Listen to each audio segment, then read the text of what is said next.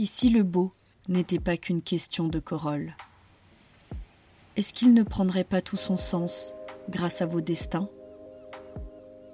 Son origine provient d'un essaim, comme cette terre qui est en résistance, pour ne pas devenir folle.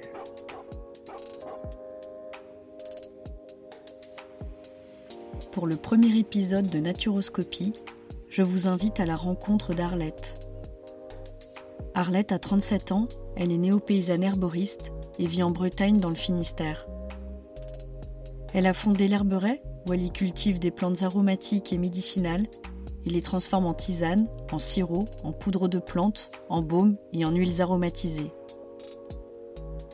Laurent, son mari, est apiculteur. Il s'occupe de la vente des produits de leur micro-ferme et de la communication. Grâce à la générosité de leur voisin Bertrand, ils ont accès à une parcelle qui est située juste en face de leur maison. Tous les produits de l'herberet sont cultivés dans le respect de la biodynamie et appliquent la norme internationale Déméter.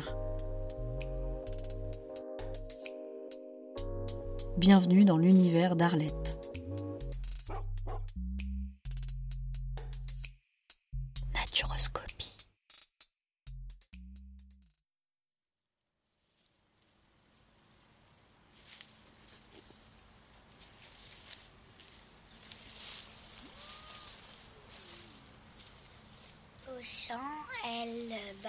Des herbes, il plante des... Elle fait des bordures dans les champs pour en bois pour ses plantes.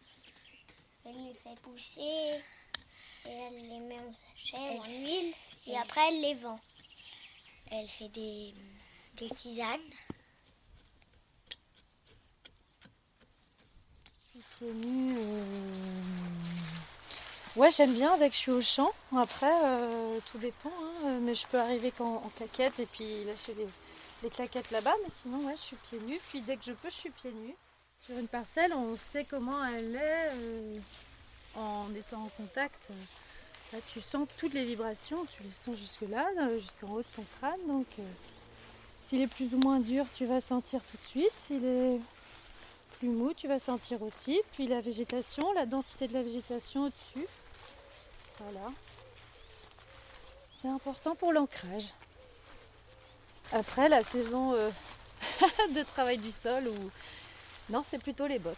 Ici, voilà, c'est ça, on est bien à l'herberet. Et on y cultive ben, des plantes aromatiques et médicinales, en bio, en biodynamie, avec beaucoup, beaucoup de passion. Et puis, on veut en sortir des, des plantes qui soient de qualité, qui aient gardé leur qualité organoleptiques, tu vois, et puis physico-chimiques les plus euh, développés qui soient possibles.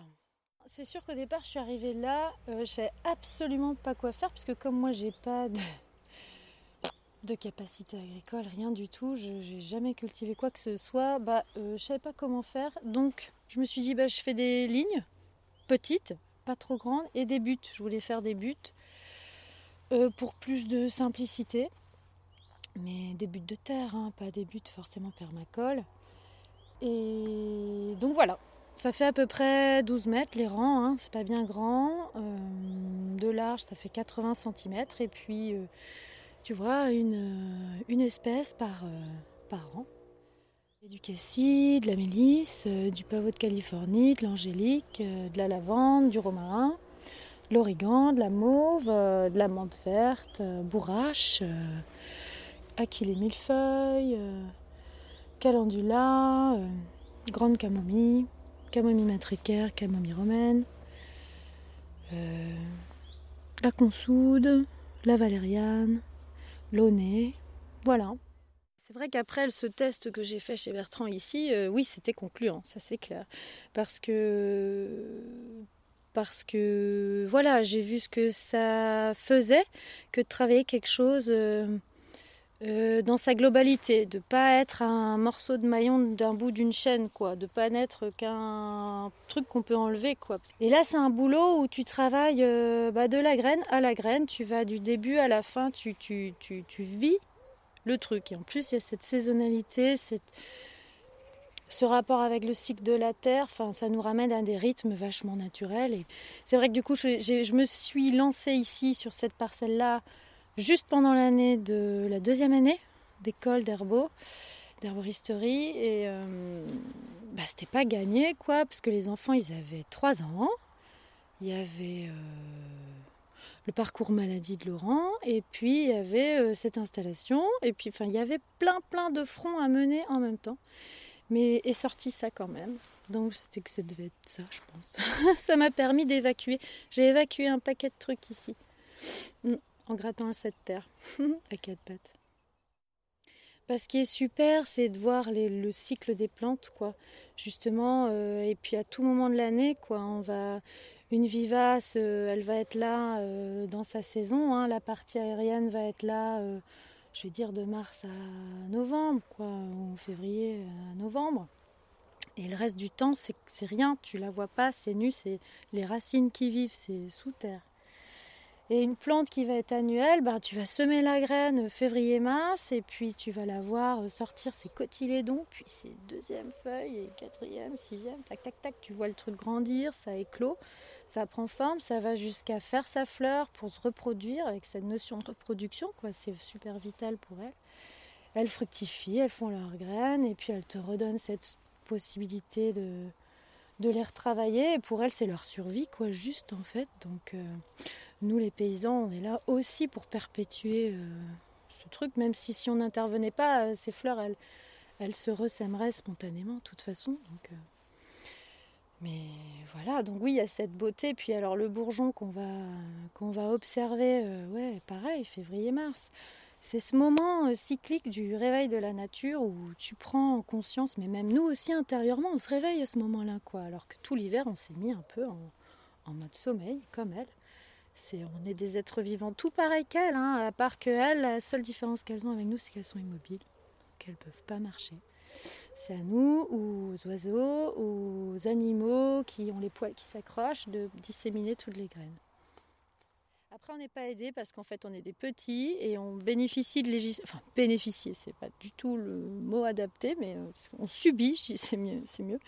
La réglementation pour les gros, quoi. Tu vois, euh, c'est. Euh, on travaille même pas 5000 mètres carrés de surface, euh, mais on va se, heurter à des réglementations pas possibles. Quoi. Et puis surtout dans le domaine de l'herboristerie, alors nous, nos transfos, nos plantes, on va les transformer en baume ou en sel de bain ou en voilà bah ça là tu es dans la cosmétique donc tu te tapes les mêmes dossiers que L'Oréal a à, faire quoi donc tu déclares à l'Europe euh, tu te tapes un DIP à faire qui te coûte au minimum 500 euros avec un toxicologue, pharmacien ou médecin. Donc, on n'est pas tous égaux, quoi. On est... Donc, même un baume, tu n'as pas le droit. Enfin, tu n'as pas le droit. Si tu peux, hein, mais voilà, tu vas y laisser euh, bah, un bras, un autre bras, quoi. Au bout d'un moment, on en a que deux, donc si on les lâche tous, c'est plus possible. Et euh, sinon, voilà, si, là, en gros, il n'y a que la transformation alimentaire qui vaut le coup, parce que là, tu as droit d'empoisonner qui tu veux, c'est pas un problème. Ah non, mais c'est grave quand même, moi je trouve. Hein. C'est la cosmétique qui est super dangereuse, c'est carré, etc. Et l'alimentaire, euh, non, c'est pas si grave, quoi. Enfin, moi je trouve ça dingue.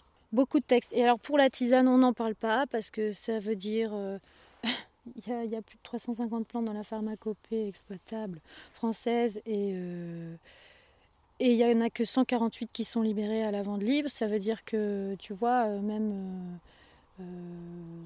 tu vois, le, bleuet, il n'est pas libéré, quoi.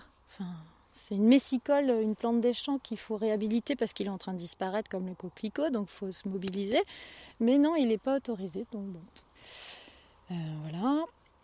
Pourtant, les sénateurs ont tous accepté à l'unanimité de pondre un projet de loi, tu vois, enfin que soit que au moins qu'on ait la chance de parler mais bon, c'est mort, tu sais, quand tu te heurtes à un lobby euh, comme Big Pharma en plus, euh, puis on est en France, le pays qui consomme le plus de médicaments au monde, enfin, on est des... C'est juste... Euh, voilà, on n'a aucune chance en fait hein, de pouvoir se soigner naturellement. Hein. Enfin, c'est... Là, c'est pas très positif ce que je dis, mais quand même... Ben ouais, je ressens que ça va capoter encore, quoi, parce que à la limite, ce qui est demandé, c'est de rétablir le diplôme d'herboriste, mais c'est pas tant ça qu'il faudrait. Enfin, il faut juste avoir le droit d'utiliser la plante, en fait, et puis du coup de la vendre librement. Parce que si personne. Te rends compte, tu peux pas aller euh, voir. Euh, un pharmacien, tu vas en pharmacie aujourd'hui, tu demandes à avoir du plantain euh, ou du calendula. Ça, le calendula, à la limite, peut-être bien qu'ils ont un bout de pochon euh, dépérimé depuis 10 ans, mais il va être là quand même. Parce que c'est quand même qu'un an de durée de vie, la plante, tu vois. Enfin, la plante thérapeutique, en tout cas, utilisée pour l'herboristerie. La fleur et la feuille, c'est un an, la durée de consommation, et la racine et la graine, c'est deux ans. Donc, forcément, il faut les vendre tes plantes. Donc, il faut que tu en aies tous les ans de la nouvelle une pharmacie, t'en connais toi, qui ont des plantes sèches Et pourtant, il y a quelques qui ont le droit de les vendre. Donc en gros, si tu es consommateur, qu'un jour tu as besoin du plantain pour te soigner d'une allergie chronique et que tu n'as pas envie de te gaver de, de, de, médicaments, euh, de synthèse, parce que tout simplement ça te dérègle et que tu as des effets secondaires, mais tu peux pas. Si tu vas aller voir ton paysan herboriste, là, qui, comme moi, euh, tu sais qu'il fait des plantes, mais n'empêche que tu n'as pas conscience que lui, il prend un grave risque à te la ramasser, te la sécher, te la vendre. Parce qu'il se met hors la loi. Parce qu'il travaille une plante qui n'est pas libérée par la pharmacie, que c'est que la pharmacie qui a le droit de la vendre. Eh ouais, ça n'a pas de sens. Hein. Naturoscopie. Je me lance en apiculture en fait. Donc euh, j'étais technicien de maintenance et suite à une maladie j'ai arrêté et là je suis en reconversion. Donc euh, j'ai quelques ruches, je démarre tranquillement et en même temps j'aide euh, Arlette à l'herberet pour ses livraisons et tout ça. Je l'aide à mettre en place ses plantations quand j'ai du temps, je lui fais ses livraisons chez les clients, les professionnels souvent. Euh, comme ça, elle, peut rester dans son champ travailler, elle n'a pas besoin d'arrêter. Donc euh, voilà, les, petits tours en voiture et euh, la petite partie sociale avec les clients, les revendeurs. J'ai démarré le marché il y a deux semaines, enfin la semaine dernière même, là c'était ma deuxième fois hier. Et bah oui, pour essayer de vendre les produits en plus des magasins, c'est pas c'est pas anodin. Et puis les gens aiment bien voir qui font les produits, d'où viennent les, d'où viennent les plantes en fait. Donc euh, de rencontrer les producteurs ou le mari de la productrice, euh, c'est un petit plus quand même pour les ventes. Puis avec les réseaux sociaux, j'essaie de, me faire, de nous faire connaître un peu plus. Et les gens viennent voir par curiosité des fois ou pour venir prendre des produits parce qu'ils n'ont pas l'occasion de venir les, jours de vente directe pour vendre nos produits à la maison en fait. Donc euh, ça c'est pareil, c'est en plus des magasins aussi. Donc on est ouvert de 17h à 19h lundi soir et le vendredi soir pour que les gens puissent venir prendre leurs euh, produits à la maison en, direct producteur. C'est pour ça, tout ce qui est vente et tout, voilà, on, produit, on sait produire.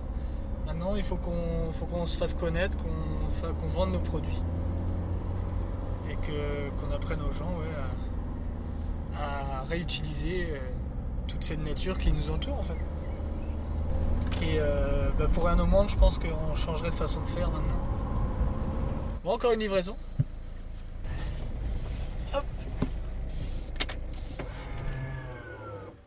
Naturoscopie. Je suis Bertrand Cabon, je suis artisan maçon, donc je suis à quelques mois de la retraite, donc j'ai 58 ans.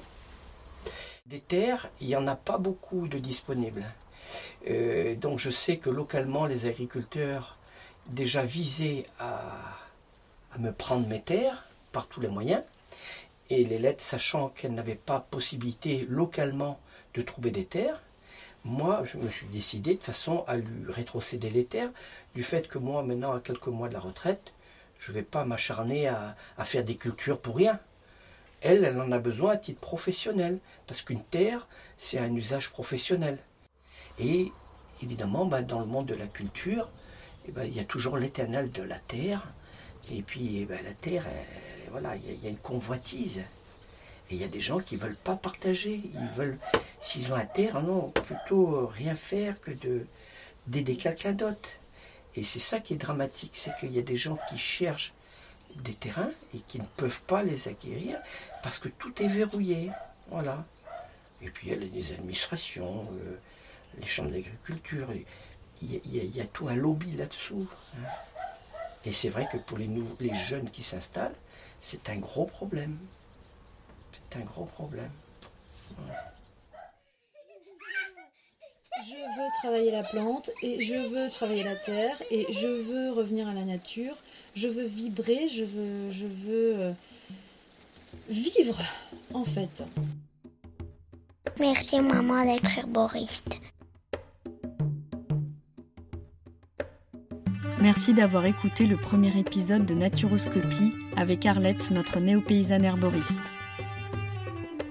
Si vous avez aimé ce podcast et si vous souhaitez écouter d'autres passionnés de la nature, mettez les 5 étoiles, des j'aime, des cœurs et postez des commentaires.